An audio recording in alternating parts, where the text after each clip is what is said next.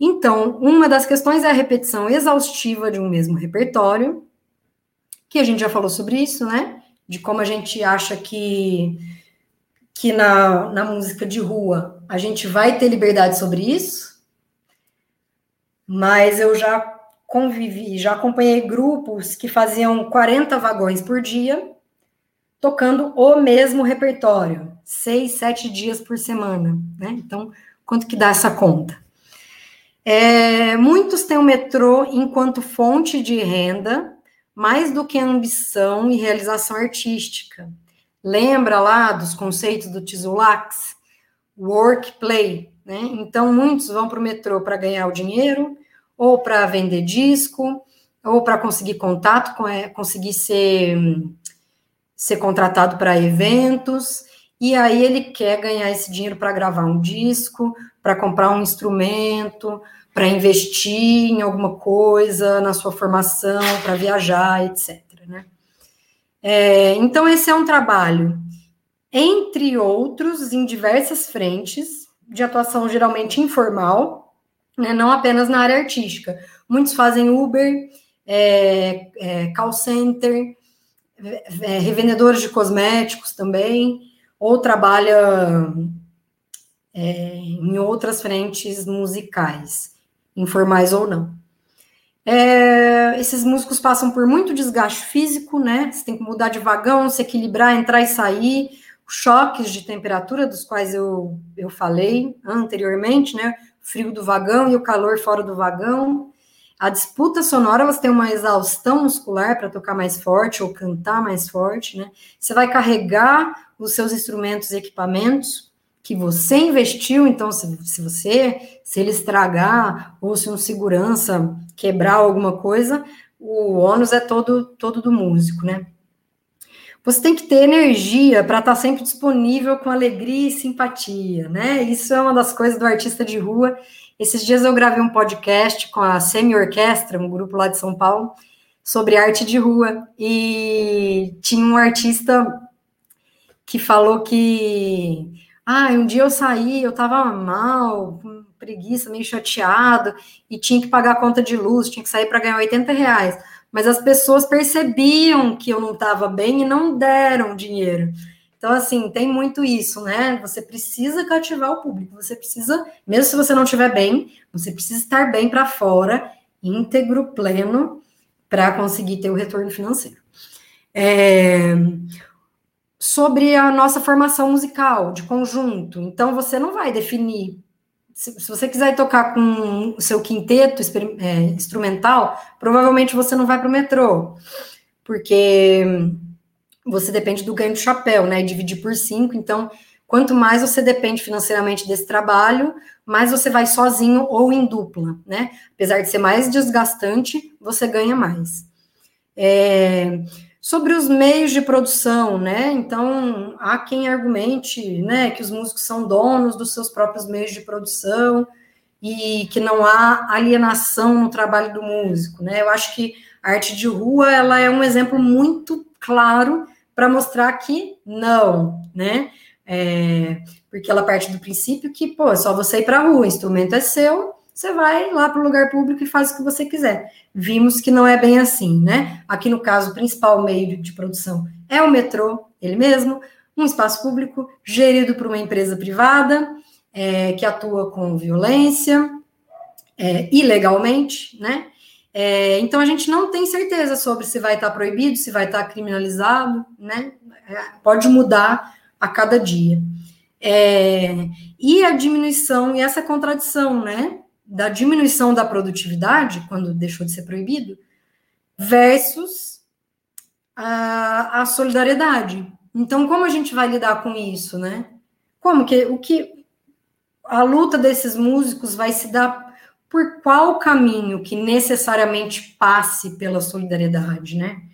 É, isso eu vou fazer uma provocaçãozinha agora no final também, então fica para pensar. Se tiverem músicos do metrô, de qualquer lugar, mas principalmente do Rio, estiverem assistindo, é, fica essa proposta aí de reflexão, né? Quem quiser mandar os comentários, fiquem à vontade. Pode passar, Luciana. Vou para a conclusão. É, na minha pesquisa, então, eu encarei as práticas musicais enquanto trabalhos, em, enquanto, desculpa, enquanto trabalho, entre diversas outras frentes de trabalho artístico, caracterizado, entre outros, como informal, heterogêneo e instável. E esse trabalho advém das práticas de arte de rua. As performances artísticas em lugares públicos suscitam a disputa pelo domínio do espaço entre Estado, empresas e trabalhadores. A proibição regulação é determinante nas condições de produção e, portanto, nos resultados, os resultados sonoros, né? Pode passar. Utilizei o conceito de paisagem sonora do Schaeffer para propor essa oposição, sons institucionais permitidos no controle privado e os sons dos artistas nos vagões, que são proibidos e indesejados, que fazem utilização livre do espaço público.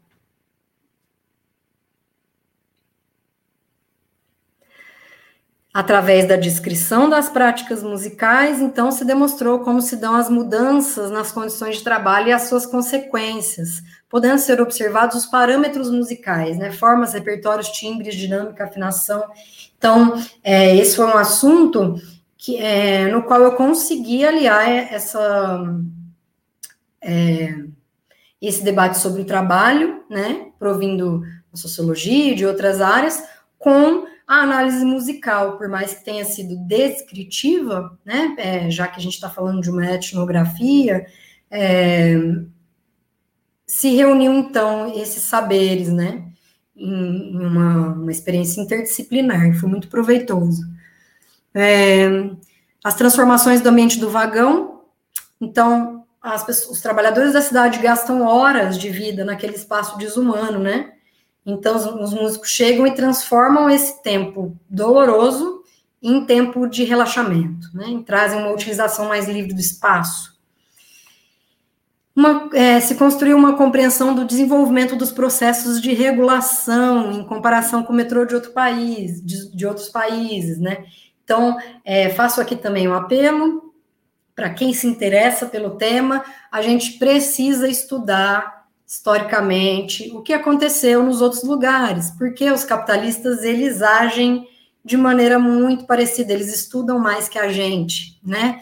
Então os donos das empresas, eles já estão bem na frente com a institucionalização, tá? Eles já sabem como as empresas ao redor do mundo é, fizeram, e não por acaso os passos são muito, muito parecidos. Né? Se a gente pega esse esse exemplo do Rio de Janeiro, onde a regulamentação ainda está acontecendo, é impressionante como os passos vão repetindo é, os lugares que já passaram pela institucionalização. Pode passar. Confirmamos uma hipótese principal, vou ler aqui inteira. Apesar da suposta liberdade e independência que os músicos experimentam tocando no metrô, ao compararem seu trabalho às produções musicais submetidas a um patrão, uma casa de show, um público pagante ou um produtor, se mantém a ausência de controle real sobre as condições de seu trabalho, que é uma característica das relações sociais de produção estruturais do capitalismo, expressa na proibição, regulação legal e ou normatização. Essa análise das relações sociais de produção podem ser comparadas com, outra, com outras categorias, por exemplo, os vendedores ambulantes. E é engraçado notar que essa era uma das principais concorrências no vagão, né? Teve muitos desentendimentos, algumas ameaças, é, muitas vezes para louvar o trabalho do músico, se criminaliza o trabalho do ambulante, do vendedor ambulante, né? Ah, ele é músico, ele não está vendendo nada, não é pedinte, enfim é, faço aqui outro apelo para a gente considerar aí a, a, união de classe, né? Eles são trabalhadores que estão passando pela mesma coisa que a gente, só que com mais criminalização em cima deles, né? As performances, por último, as performances ao vivo incluem parte de trabalho não pago, em geral, em tempo de trabalho pago. O que, que eu quero dizer com isso? Nos nossos trabalhos, normalmente, quando você vai tocar num bar, é, existiu muito trabalho não pago anterior a ele, né? Ensaio, estudo técnico, é, outros tipos de capacitação, né, é, corporal, expressiva. Então, quando o músico do metrô faz tudo isso na performance, no ato em que o trabalho é produzido, ele está transformando todos esses elementos em trabalho pago. Se é bem pago ou não, é outra discussão, mas muda um pouco a forma aí de, de produção desse trabalho. Pode passar de novo. E aqui eu concluo de verdade o estudo crítico das práticas musicais nos vagões com auxílio teórico de conceitos e métodos advindos da musicologia e de outras disciplinas possibilitou uma análise ampla dos elementos musicais em relação ao seu contexto, caracterizando as condições de produção e suas consequências. A música no metrô é um tipo de trabalho artístico que existe nas grandes cidades globalizadas pelo mundo, e estudá-las comparativamente pode ser um campo aberto às mais diversas possibilidades, com levantamentos de dados, interpretações que podem servir à expansão dos estudos da música em relação ao trabalho, auxiliando no entendimento das relações de trabalho contemporâneas e, consequentemente, na luta da nossa categoria. É isso, gente. Flora, você está cada vez melhor. Cada vez que eu te escuto falar sobre o tua, teu trabalho, ele está mais redondinho, muito bacana, muita coisa aí para a gente discutir. Daria para fazer um ciclo webinar só para né, pontuando cada, cada coisa dessa. Antes de passar a palavra para o Arthur, só queria te mostrar como tem gente aqui te, te ouvindo. Eu, eu botei uma hora lá, comecei a colocar os boa noites, mas eu achei que tu podia atrapalhar, aí eu parei de botar. Ó, só para a gente, porque às vezes o pessoal está lá no, no, no, Facebook, e hoje em dia, no, no Facebook hoje está todo mundo no, no YouTube. A maioria da galera está vendo do YouTube. Cadê? Deixa eu ver. Deixa eu ver mais. É até o Arthur Costa está aqui, ó. Só gente querida, só, só o fã-clube, né? As redes, ativação das redes familiares e de amigos. Obrigada, gente. Que prazer, viu, estar tá aqui. Que bom que vocês estão aqui também. Só queridos. Isso aí é Clarice Magalhães.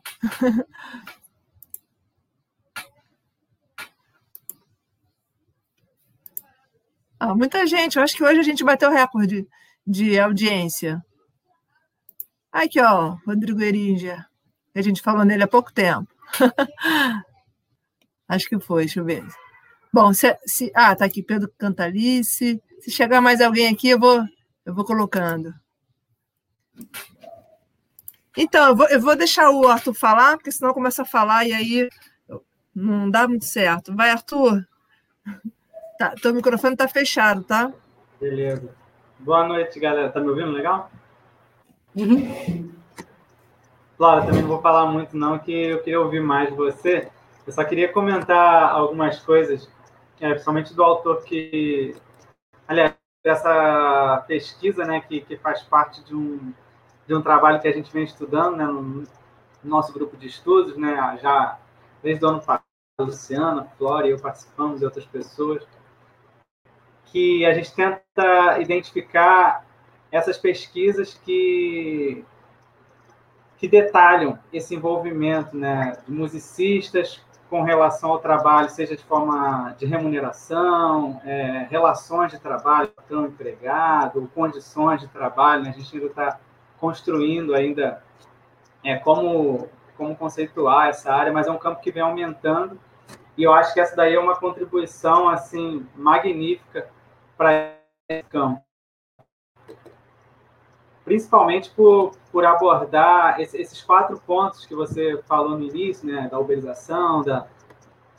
eu queria puxar um deles que, que do, do, do Francisco de Oliveira, né, que, eu, você comentou e também depois eu revendo aqui a sua tese, que na verdade o, é, a informalização, né, essa informalização que a gente vive hoje tão crescente, inclusive, e, e também incentivada pelo governo, né, é, é, fruto da própria industrialização, né? Então, o capitalismo, ele, como você disse, ele, ele conseguiu enxergar nisso uma forma de sobreviver de, de se refazer, de se renascer, né? A informalização seria uma, uma espécie de de dar mais fôlego ao capitalismo nos dias de hoje. É o que a gente observa, inclusive na, na pandemia, né?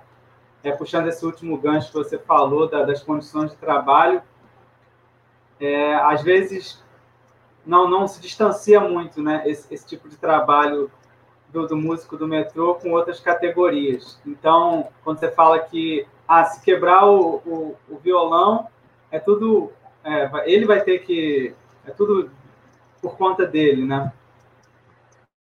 A gente está observando bastante nessa, nessa pandemia, porque é, em, em, que momento a gente já consegue distinguir né, o tempo público do tempo privado, né, do trabalho.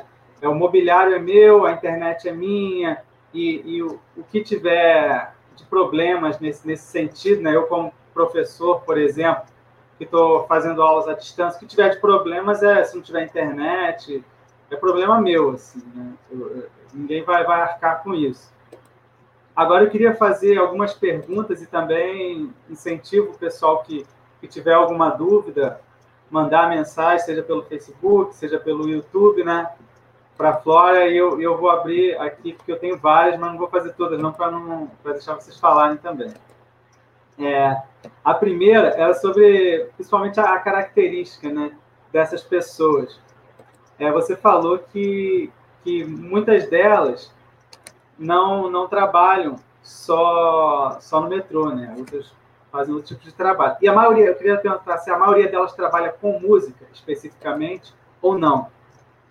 E, e se há regularidade nessa prática musical no metrô. Há uma agenda, você disse que tem organizações, né? Você citou três, se não me engano essas organizações elas, elas fazem uma agenda para não ter conflito entre esses musicistas em certos vagões, em certos em determinados horários. E se foi observado algum discurso, é, quando eles fazem esse discurso né, de apresentação das músicas ou de apresentação para o público, algum discurso que não fosse positivo, que fosse de outra forma, talvez como uma, uma exceção. Vou fazer só essas três, aí depois eu posso fazer outros, dependendo do... Obrigado.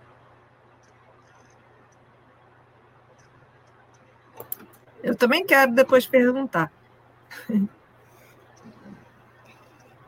É, então, a maioria é, ou trabalha só com música, tocando em outros lugares, tipo barca, ônibus, viaja tocando nas ruas, e aí participa de alguns projetos específicos, né? Ou então são pessoas que trabalham com outra coisa, mas conseguem ser músicos trabalhando no metrô. Sabe? Assim, eles conseguem realizar essa vontade de trabalhar com música, de ganhar dinheiro com música, trabalhando no metrô. Eles não têm ainda é, uma relação com a rede social profissional, digamos assim, da categoria, né? Que, tá, que tem alguns redutos, né? Tocar em bar, tocar em baile, tocar em evento, casamento, não sei o quê. Então, eles não estão em nenhuma dessas redes, e aí se realizam indo tocar no metrô, e às vezes passam só fazendo isso, ou às vezes não, mantém algum trabalho, né? Às vezes tem algum outro. É... Mas geralmente são trabalhos informais também, como eu disse, né? Que faz Uber, ou que trabalha no call center que é meio não é muito seguro, né? Vira e mexe se é demitido, muda muito, então é, é mais ou menos esse perfil assim das pessoas. É, eu não quantifiquei, mesmo porque eu não assisti todo mundo, né? As práticas elas continuam acontecendo. É uma característica também da música de rua, né? É, nunca vai ser uma coisa homogênea e estática, né? Ela está a todo momento mudando. Mas do que eu observei foi mais ou menos esse panorama. É, sobre a frequência, as pessoas que dependiam só da música do metrô faziam, às vezes, seis horas diárias durante seis dias por semana, tá? Era, era bastante, bastante cansativo. É, depois da lei, então, quando começou a ter mais, ter mais gente tocando no metrô, é, eu não presenciei nenhum tipo de organização formal porque realmente é muita gente. Por exemplo, um grupo de WhatsApp de algum coletivo, Não tem todo, tem muitos músicos de metrô, mas nem todo mundo está lá. Não existe uma, uma, um método de decisão e de organização, entende? Esse grupo serve mais para avisar se tem, se tem guarda, é, segurança, como que tá, se o público está respondendo bem, se está muito superlotado, né? Porque quando está muito cheio, os músicos nem vão.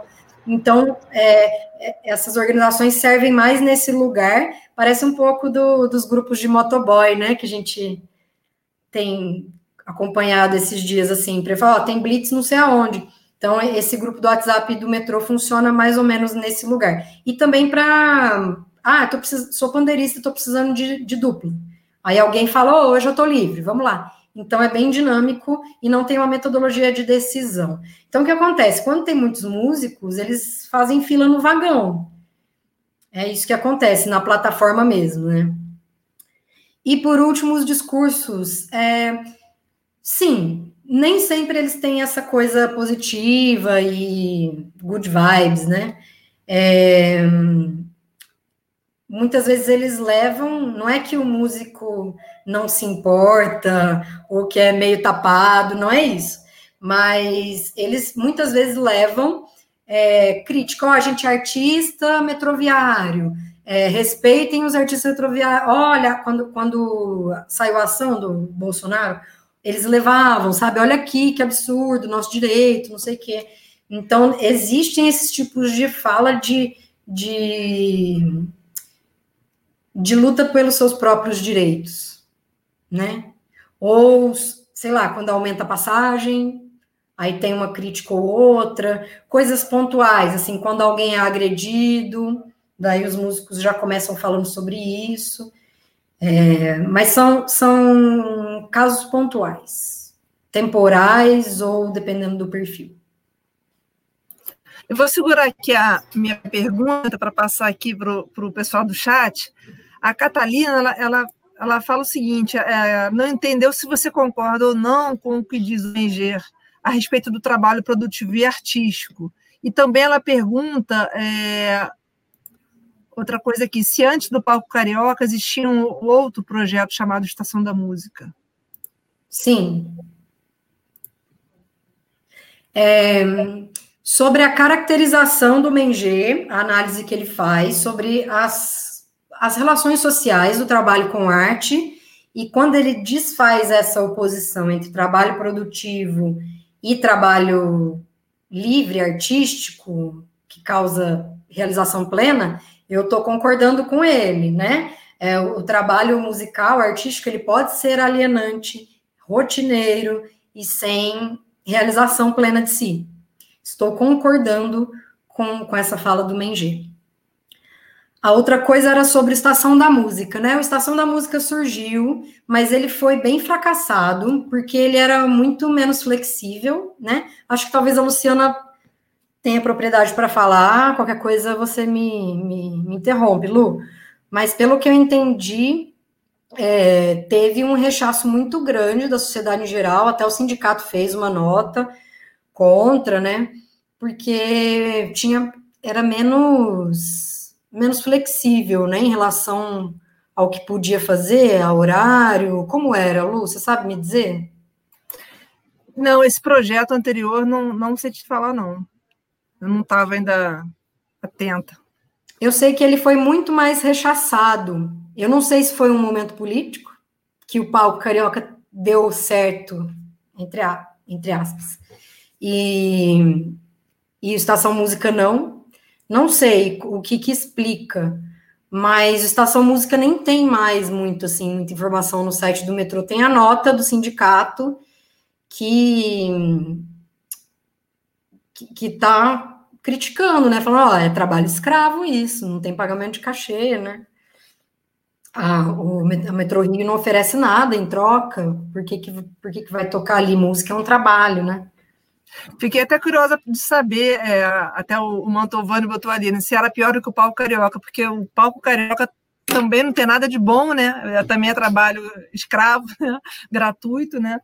É, deixa eu botar aqui uma, uma pergunta do Leandro e também uma da Luna. O Leandro ele fala: É, você acha que é, é, essa essência positiva nos discursos tem relação com a essência positiva da arte?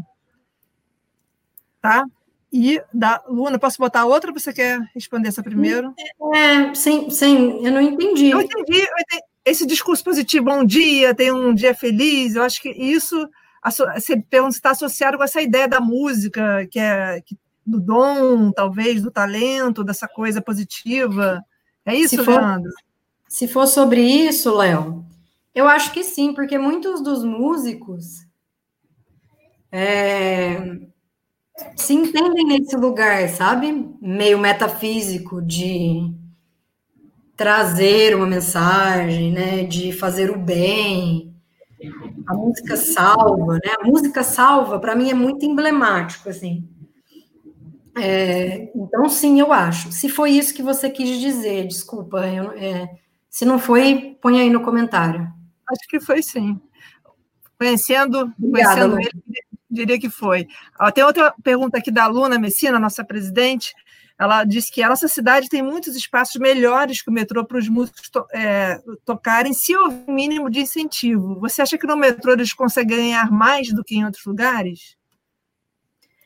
É, eu acho que depende dos lugares, né? Porque tem alguns artistas, não, agora não só falando só dos músicos, mas tem, tem alguns lugares e alguns grupos que pegam, né? Não sei, tem aquele grupo de rock que toca ali na, no Largo do Machado, ou ali em Botafogo, nas saídas do metrô, né? Não por acaso é perto do metrô, porque o metrô, até o último dado que eu peguei, é quase 900 mil passageiros por dia, né? Então você já tem um público ali formado.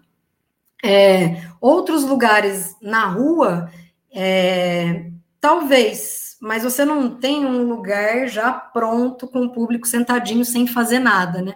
pessoas estão passando. Tanto que os artistas de rua, eles geralmente louvam aquele, ó, oh, fulano abriu uma roda. Significa que é muito bom, que as pessoas pararam para ver, né? No vagão, todo mundo já tá parado ali, sem fazer nada, né? Tipo, dormindo, comendo, descansando, sei lá, sendo humilhado desumanamente, né? Todos os dias. Então, é, eu entendo que os, os músicos gostam disso por essa facilidade de conformação do público, né? Agora, qual seria o incentivo, né? O incentivo viria de quem? Porque aí a minha questão é essa: como para ter incentivo tem que ter a institucionalização, né? Como que vai se dar isso? Vai, vai escolher quem vai tocar? Aí é arte de rua? Você, você montar um palco com patrocínio na rua é arte de rua? Né? Trago essa essa reflexão aí para a gente fazer. É, isso é, uma, é difícil mesmo, difícil mesmo é, essa discussão. É, mas eu eu estou com uma pergunta aqui já aqui formulada, eu vou fazer para não perder. Estou com várias, mas eu vou me centrar nessa, né? É, bom, você colocou aí uma situação, né, que não é exclusiva do, né, dos músicos metrô e também não é exclusiva dos músicos, né? Essa, essa, esse crescente processo de precarização que a gente não sabe mais até onde que ele vai, né? Porque todos os direitos estão sendo tirados, enfim, a gente está realmente ao Deus dará, né? E quando você fala é, nessa questão do trabalho não pago, que é uma característica é, é muito importante né, do, da, da, análise de qualquer trabalho, mas do trabalho do músico em particular, que é esse que a gente está estudando. Né? É, eu fico pensando, assim, quando você fala do trabalho não pago, é, na, na, no ambiente do metrô, mas a gente pode pensar também que as gigs que a gente faz, a gente não ensaia também, porque senão a gente estaria pagando para trabalhar. Porque se você pagar um estúdio para ensaiar, para ir lá na esquina tocar, então a gente não ensaia mais, né? Há quanto tempo que a gente não ensaia, né? Porque é isso, né? Tem que otimizar o tempo e tudo mais, né? Aí eu fico pensando assim, quais seriam, como é que a gente pode pensar nas consequências disso é, em duas perspectivas, né? É claro que eu não estou esperando uma resposta, é só uma reflexão para a gente fazer, né? Mas em relação ao, ao, próprio ser humano, né? O que, que, está acontecendo com o ser humano, né? Que, que não está valendo nada, né? O ser humano não está valendo nada, as vidas não valem nada, o ser humano não vale nada, o trabalho não vale nada, você é uma peça totalmente é, descartável, né? Então, assim, que, que consequência que o que está acontecendo com o trabalho, que é aquilo que as pessoas fazem é, que, que, é uma coisa central na vida das pessoas, né, que é o eixo né, da, da vida da, da, das pessoas de forma geral, né, que consequências isso traz para o ser humano e que consequências isso traz para a própria música, uma vez que você não ensaia, você vai lá, quer dizer, você pode ter perdas e ganhos, digamos assim, você pode criar um jogo de cintura que é interessante, mas essa coisa da repetição, de tocar sempre a mesma música e aquilo ficar enfadonho, que, que resultado isso pode ter para a produção musical? Pergunta que fica no ar. É uma ótima pergunta, né? É, eu senti isso na minha trajetória musical, é, mas eu não, também não saberia articular, assim, é uma, é uma coisa que eu sempre me preocupei muito. É, e eu acho que é uma característica bem. Não sei, é, eu vim de Tatuí para o Rio. É, eu toquei numa banda de salsa que a gente ensaiava todo domingo, tipo de 10 a 6, durante meses para começar a tocar. Claro, todo mundo estudante, numa cidade pequena. Mas era um. Aí eu cheguei no Rio, gig, gig, gig, gig, gig, e quando eu fui sobreviver mesmo de música, né? Porque até então eu não precisava ganhar muito dinheiro. Chega no Rio, tem que trabalhar. É, isso me, me minou, assim, falando agora de um lugar pessoal, né?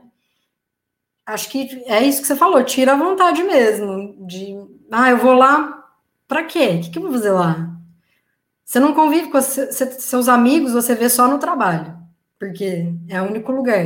Então é trabalho ali, não é? Fica nesse lugar mesmo, nessa imbricação da vida pública com a vida privada. Então você nunca está descansando, né? Se você nunca está trabalhando, você nunca está descansando.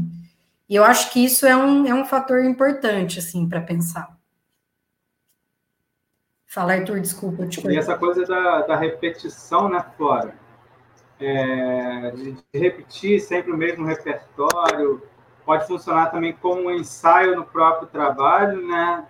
Mas ao mesmo tempo uma espécie de Fordismo assim que você vai vai ficar direto naquela, naquela, naquela e chega um momento que você não consegue se especializar muito em outras. Por exemplo, você falou ficou um tempão estudando salsa para tocar, na verdade você estudava outras coisas, você estava ali naquela e aí quando você vai tocar você já tem um um know-how, assim, um repertório grande de, de estratégias, de como utilizar o instrumento. Quando você toca só uma música direto, só um repertório micro, né, e que mesmo essa música ela tem que ser reduzida, você acaba, às vezes, perdendo algumas possibilidades de, de criatividade no sentido, talvez, de arranjo. Você pode até ganhar em outras medidas, mas você não pode mudar também muito o arranjo, senão a música fica descaracterizada e talvez não agrade muito aquelas pessoas que querem ouvir, não lembro qual é a música que você falou da outra vez, Feira de Mangai, né? O pessoal gosta muito, né? E, e por aí vai. Ô, Flora, eu queria te fazer uma, uma outra pergunta, aproveitando esse vácuo aí. É, com relação às grandes empresas, é, seja grandes gravadoras, seja YouTube, seja outras nesse sentido, alguma relação desses músicos, dessas musicistas com essas empresas, seja no sentido de, de, de ter relação mesmo é, de, de, trabalho ou de divulgação de trabalho. E, a, e aí aproveitar também e, e como que eles divulgam esse trabalho, né? Se há uma forma de divulgação desse e de outros trabalhos. Você falou que eles vendem CD, né? No metrô, de fora do, do metrô. Se há divulgação desse trabalho. Fora do metrô, divulgando o trabalho do metrô? É isso? Do metrô não. ou dele, ou dela? Ah, sim. É, não, geralmente é, uma, é bem autônomo, sim. É, o que você pode ver às vezes é alguém ir no The Voice, né? Ah, uma musicista que tocou no metrô super bem, e aí o vídeo viralizou, ela foi parar no The Voice. Ou então propaganda do Itaú. Tem alguns tipos assim, mas é, é aquilo, né? Sim, sei lá, cinco, cinco pessoas no máximo, de quantas? Muito pouco, né? São, são exceções que costumam Mas a galera é beneficiada, Flora, o pessoal é beneficiado pelas pessoas que assistem e divulgam o trabalho, por exemplo, normalmente sempre tem alguém filmando, né? E isso daí é, é benéfico? Eles comentam sobre isso ou não? É, eles, eles querem ser famosos, a grande maioria. Quer ter sucesso. Quem não quer ter melhor condição de vida? Eu quero ter melhor condição de vida. Acho que vocês também. Eu acho que eles buscam isso. Melhor é, ganhar bem, talvez sair do metrô. Tem gente que toca no metrô para sair do metrô. É, existe essa aspiração, existe a outra aspiração de não, quero minha vida simples aqui no metrô, não sei o quê. Mas sim, é, o metrô ele funciona como vitrine e as redes sociais também, né? Rede social, então todo mundo que está tocando, se tem alguém filmando, ah, me marca lá. É, sempre rola esse pedido, né, de, de marcar, porque aí as pessoas vão conhecer aquele trabalho, vão chamar para um evento, né? A gente sempre trabalha com essa promessa de um dia, né, dessa essa ideia da vitrine, né? E essa ideia da vitrine é uma ideia completamente assim falsa, porque pode até acontecer pontualmente, mas vamos botar no papel quantas vezes realmente um imenso, enorme sacrifício, às vezes que você vai fazer um trabalho praticamente pagando, né? Em troca de um, né? De uma, do príncipe, né? De encontrar o príncipe, né? Encantado, né? Esse príncipe encantado que nunca vem, né? Para a maioria, Sim. pelo menos. Ô, Luciano, é... rapidinho, antes, da, antes do, dessa pergunta. É interessante você falar isso, Flávio, porque o Thiago, que teve aqui, né, do, do, do Fala Música, comentou também sobre esse aspecto da vitrine, e isso é muito recorrente. É, a gente fez uma pesquisa de uma disciplina que eu estudei quando estava no mestrado, que é justamente a gente montou um documentário sobre músicos de rua, né? Depois eu vou até disponibilizar aí um, um, um vídeo curto, né? E, e, na fala deles tinha exatamente isso. Ó, a, era, era, era uma banda, tinha vários, vários musicistas, né, mas esse especificamente era uma banda que tocava na porta do metrô, lá do, da Carioca. Igual como você disse, talvez você deva conhecer. E, e eles falaram, ó, a maioria encara isso como um trampolim. Tem muita gente, claro, que gosta por causa da circularidade, que você está tocando no meio das pessoas, você pode fazer, ainda mais na rua, né? Diferente do metrô, que você tem mais movimento. Mas exatamente por causa disso. Vamos para pergunta aí do, do pessoal. Ó, tem uma pergunta aqui do, do, do Igor, que ele fala: o pagamento no chapéu é visto como uma mendicância em alguns discursos, parece que é o discurso do Metrô Rio e também de alguns dos nossos colegas. E para os ouvintes, a música feita no, nos vagões é trabalho? Boa pergunta.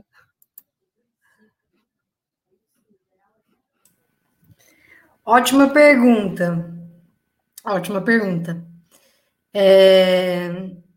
Não sei te responder, mas é uma coisa que as pessoas, é, as pessoas, por exemplo, se tem alguém lá falando que está com câncer terminal e que vai morrer amanhã se não comprar o remédio e entrar um músico tocando carinhoso, as pessoas vão dar para o músico. É impressionante, assim é, como é uma é um tipo de valorização muito grande, muito grande mesmo, é, que eu acho que enxerga enquanto dom e talento, e que por isso tem que ser recompensado, né? Porque se está ali tocando no metrô é porque precisa, então vou dar. Eu acho que tem mais esse lugar que é um misto é, do que, ó, é um profissional. A não ser, por exemplo, às vezes chega um violinista tocando. Tem um menino que eu esqueci o nome agora, que usa um terno e toca violino. E aí as pessoas ficam, ó, oh, violino. Tipo, já tem um outro status, assim, né? Que eu não sei se tem a ver diretamente com o trabalho, mas tem a ver com outro lugar de, de valor dentro da música, né? Não sou eu tocando pandeiro no, no vagão, né? Então tem essas diferenciações, mas eu não, não saberia dizer. Pode ser um bom tema para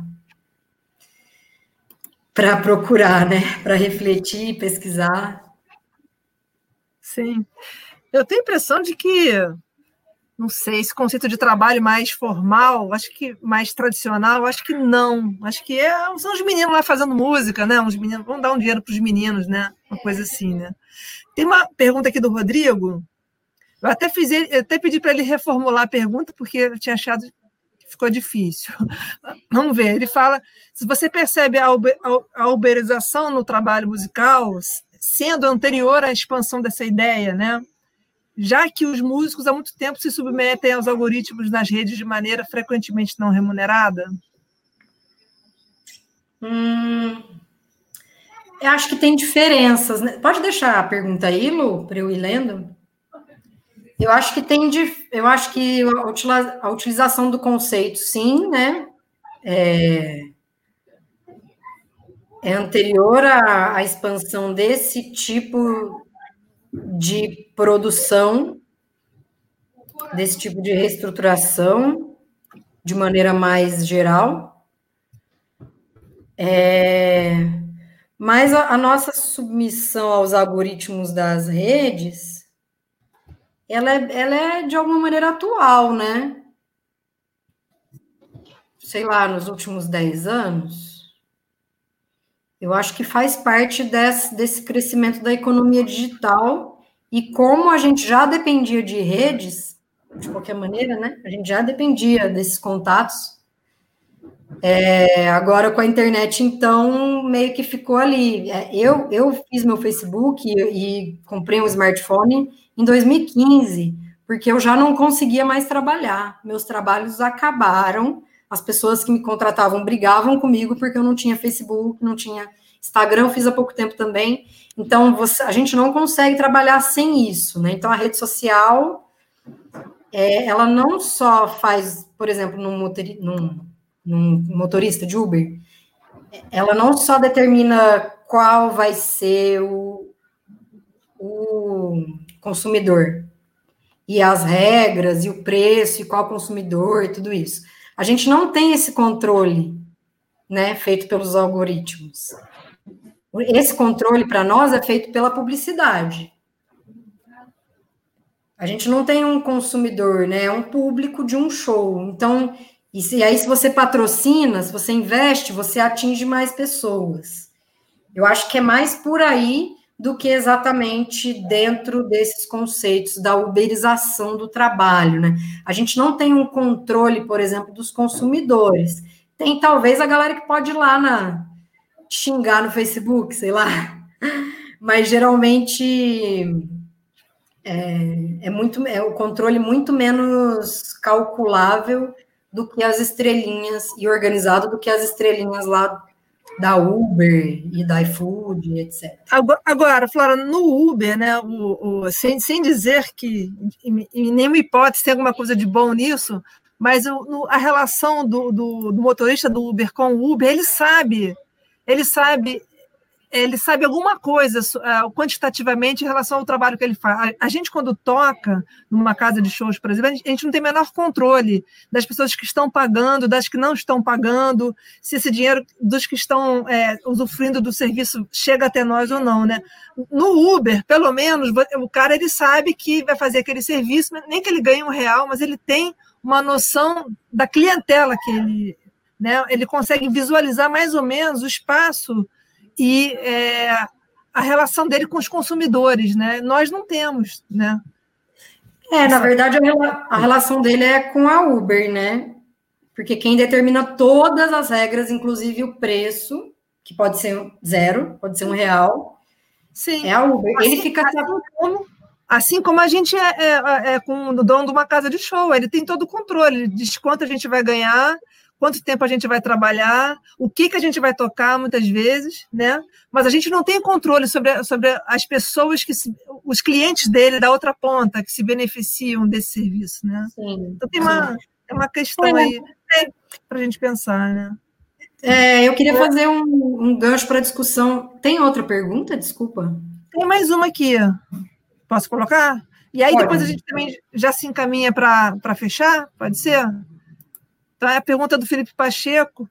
Flora, dos músicos de rua e do metrô que você manteve contato, eles relatam se estão sofrendo algum assédio maior no meio dessa pandemia, no trabalho itinerante? Ela acentuou a perseguição? E só para acrescentar, eu não tenho visto músico no metrô, eu tenho andado de metrô no, no horário que tinha música e não tenho visto. É, eu tenho visto mais gente no trem, Mas tem, eu, eu, sigo algumas redes, assim, algumas páginas, algumas pessoas, a, a, o pessoal está voltando aos poucos, né? Mas eu não sei se está tendo perseguição. Eu não vi nada. É, quem quiser se manter informado pode entrar na página do Artistas Metroviários e do Arte no Vagão. Tem o Poetas do Vagão também. Tem o VG Gang. Enfim, quem quiser falar comigo pode pode me ativar aí que eu, que eu passo os, os links. Ó, tem uma, só um comentário aqui do Manuel Neto. Manuel, bacana saber que você está aí, que fala a uberização do trabalho da música data do tempo da criação do Napster, na década de final de 90, né? Sendo na música anterior à própria precarização geral do trabalho atual. Napster é, é o programa de baixar? Eu não sei é, o que é. Aquele, é, aquele, aquele, os primórdios, né, lá atrás, né? É, é. é um pouco até do medir, não? Mas você está falando também de, de pessoas que, que ganham com direitos autorais, né?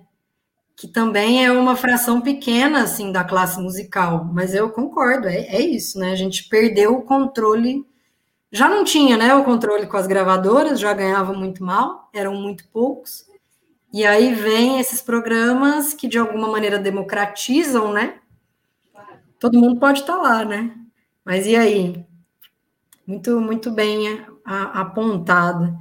É, eu estava pensando sobre a pandemia esses tempos, né?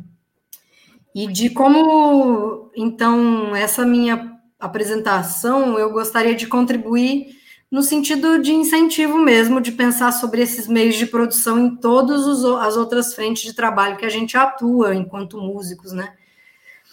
É, e se a gente for pensar agora com a internet, é, a internet é o espaço público, né?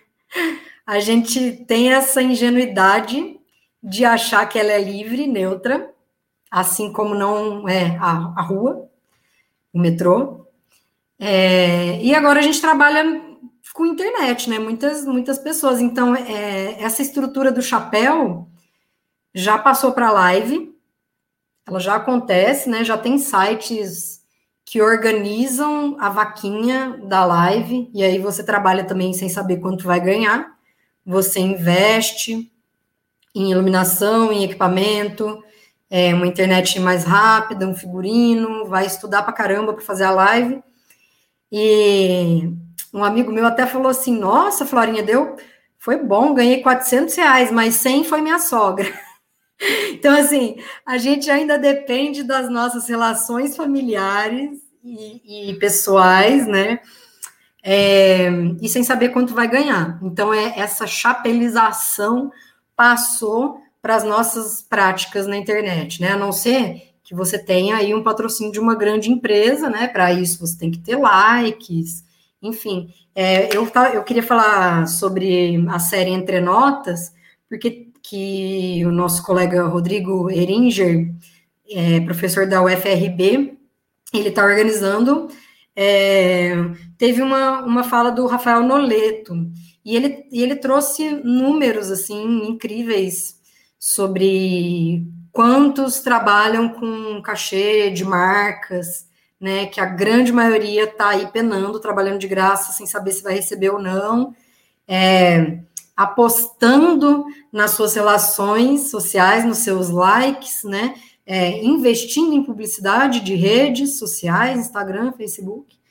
É, e aí, por acaso, um grande amigo meu, Diego Cavalcante, postou no Instagram assim: essa abre aspas. No Instagram, somos todos vendedores de poesia na porta do CCBB. Fecha aspas. E eu achei sensacional. É isso, no Instagram, a gente é músico de rua. Tem coisas muito legais, tem coisas ótimas, né? Quantas pessoas eu vi que eu não podia ver quantas relações se constroem, né? É a gente poder pesquisar sobre a tecnologia também. Olha quanta coisa boa, a gente poder gravar também de casa, é ótimo, tem muitas coisas boas. Mas, no geral, a gente está trabalhando de graça, se precarizando, se matando, com ansiedade, a gente está aumentando a nossa ansiedade se vai dar certo, se não vai, fazendo um milhão de trabalhos ao mesmo tempo, né? Essas gravações caseiras, então agora a gente precisa se especializar. Eu sou uma que estou precisando me especializar em gravação. É, então precisa se equipar, né? Ou seja, tem que ter um capital aí, né, para você se equipar. Ou seja, milhares são excluídos desse processo produtivo que agora precisa, né, de ter equipamentos, né, internet de qualidade, por aí vai, né? É isso. Era só essa provocação que eu queria fazer, lembrar da série Entre Notas, é, que está online também. Quem quiser assistir essa fala do Rafael Noleto é muito interessante. E agradecer o Rodrigo aí pela, pelo trabalho. E era isso. Maravilha. É, é, vale dizer, mais uma vez, eu acho que você já falou em algum momento, mas que é que muito interessante que, que, que músicos né, de diversas localidades do Brasil estão se interessando em discutir essa questão do trabalho. Né? Eu acho que com essa pandemia a gente vê muitas lives como essas que tem na Entre Notas, essas que a gente está fazendo aqui no sindicato, Fiquei sabendo, uma vai ter uma série agora do Felipe Radset, da Mariana Leporassi, sobre direitos autorais. Quer dizer, a gente está sentindo muita necessidade de conversar, de discutir essa, essa questão do trabalho. Quem sabe a gente consegue, em algum momento né, de grande revolução, tomar as rédeas desse mercado, né? Porque quem faz o mercado da música né, deveriam ser os músicos, só que não são os músicos. Né? São, são enfim, aí não vou nem eh, entrar nessa discussão, porque já estamos com uma hora e, e, quase duas horas aqui, né? Mas, enfim, é, é, eu acho que o grande recado é esse, né? Precisamos discutir, porque a gente precisa compreender essa, essas engrenagens, né? E a gente precisa tomar as rédeas disso daí, né? Porque sem o músico né? Em tese não tem música, até o momento que as máquinas começarem a, a fazer música por nós, aí ferrou mesmo, né? Aí, aí não tem volta, né? Expropriarem a gente da nossa própria capacidade de fazer música. Por isso, um pouco aquela pergunta que eu te fiz. É claro que parece um pouco absurda, né? A gente pensar que o fato da gente é, o nosso trabalho está ficando mais simplificado, no sentido que a gente não ensaia mais, que a gente vai lá e resolve na hora e dá certo, e corta o um pedaço da música, não sei o quê. Mas se a gente não acaba também nos desqualificando, isso pensa em longo prazo, né?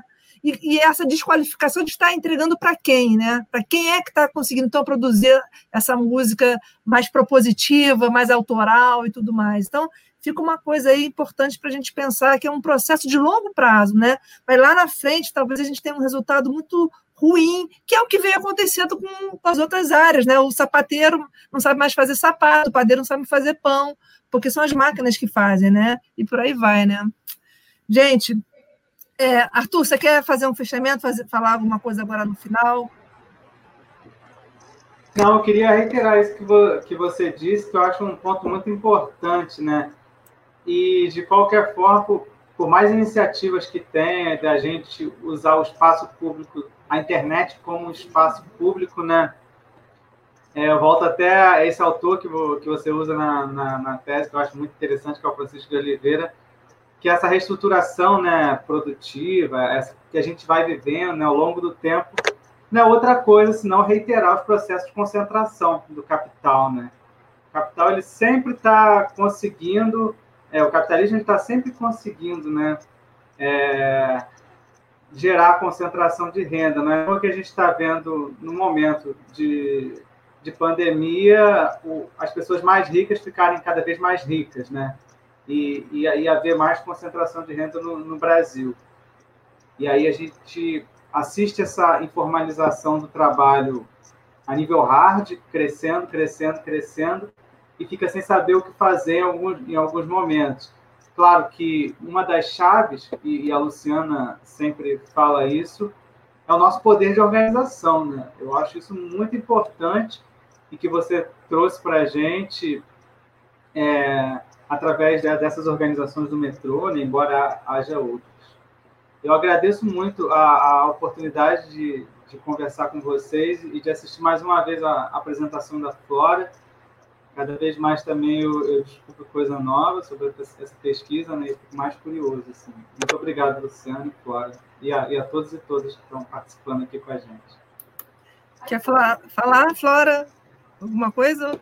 Concluímos? Não, só agradecer. Para mim é um prazer estar aqui. Obrigada, Luciana. Obrigada, pessoal do sindicato que organizou esse evento. É muito bom poder falar sobre a minha pesquisa, que parece que quando a gente acaba, dá um vazio. E muito bom poder falar também numa plataforma mais aberta, né, do que só na minha, lá na minha defesa.